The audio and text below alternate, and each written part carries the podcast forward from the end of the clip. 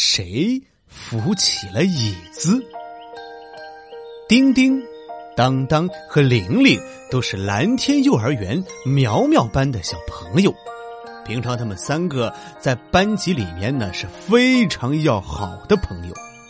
一天早上啊，三个小伙伴和其他小朋友一样，被爸爸妈妈送到了幼儿园。他们像往常一样蹦蹦跳跳的跑进了苗苗班。嗯嗯嗯。当小朋友们路过门口的时候，发现门口有一个小椅子在小声的哭哭啼啼。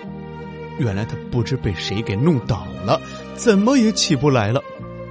只听倒在一边的椅子一边轻声的哭着，一边委屈的说。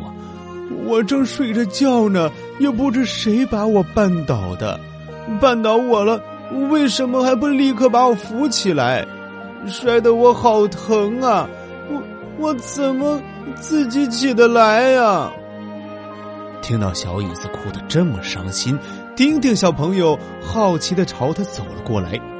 随着他走的离椅子越来越近，听到的椅子哭声越来越大。丁丁小朋友走到小椅子跟前，弯下腰对小椅子左瞧右瞧了一通，然后他捂着一对小耳朵，对哭泣的小椅子不耐烦的说：“哭什么哭啊，吵死人了！又不是我把你绊倒的，我才不会管你呢！哭吧哭吧。”说完，他头一昂，腿一抬，就跨过了可怜的小椅子，对着讲台上的老师喊了一声“早上好”。就坐到自己位子上，若无其事的玩积木去了。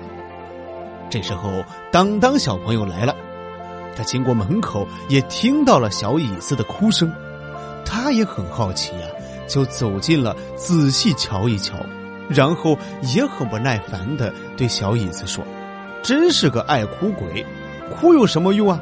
又不是我把你绊倒的，不关我什么事，少冲着我哭了。”于是他一挺胸，一迈步子就绕过了可怜的小椅子，也喊了一声“老师早上好”，也坐到他的位子上玩拼图去了。